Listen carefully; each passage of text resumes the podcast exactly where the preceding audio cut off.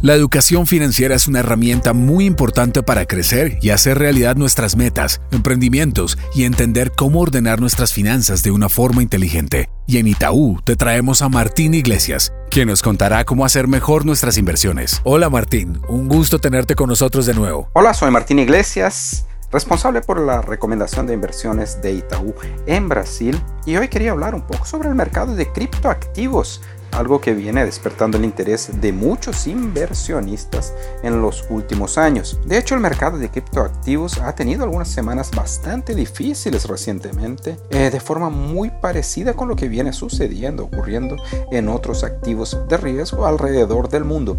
Pero como se trata de activos que tienen un nivel de riesgo, una volatilidad mucho más elevada, y aquí yo les puedo decir que es más o menos cuatro veces el riesgo de la bolsa, es natural que las caídas hayan sido incluso más intensas en este tipo de activo. Y, y aunque las caídas han sido muy intensas, no se puede decir ni siquiera que han quebrado el patrón de comportamiento para un activo con ese nivel de riesgo. Bueno, pero lo que yo quería decir es si no vemos que existe algo eh, dentro de lo que hemos aprendido en las últimas décadas en los mercados de inversiones en general que puedan ser aplicados también al mercado de criptoactivos. Yo creo que hay algunas cosas que pueden ayudar a quien quiere invertir en esos mercados. En primer lugar, tenemos que hablar sobre diversificación, diversificación de portafolios, o sea, no hay que hacer que el criptoactivo sea principal o sea el único activo en tu, en tu portafolios. Por lo contrario, tiene que ser una exposición bastante pequeña y hay que diversificar con otras clases de activos como renta fija, renta variable, eh, pero de todas formas también dentro del propio mercado de criptoactivos. No escoja solo una criptomoneda,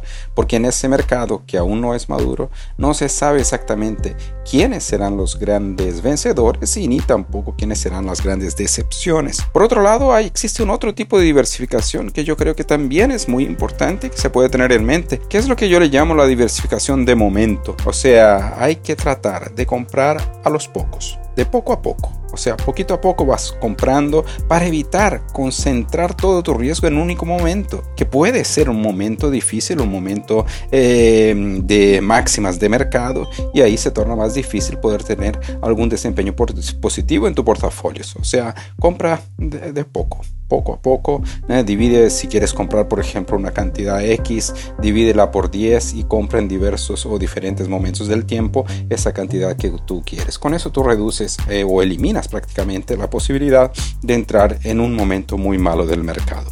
Y por último, piensa también en tu perfil de riesgo. Yo creo que inversionistas conservadores no deben participar de ese mercado, eh, ni siquiera con una exposición baja, y otros inversionistas pueden poner 1, 2 o hasta 3% de sus portafolios en ese tipo de mercado. Bueno, espero que les haya gustado en este programa. Quiero agradecerles a todos y espero que les den play a todo el contenido que nosotros generamos. Un saludo y hasta la próxima.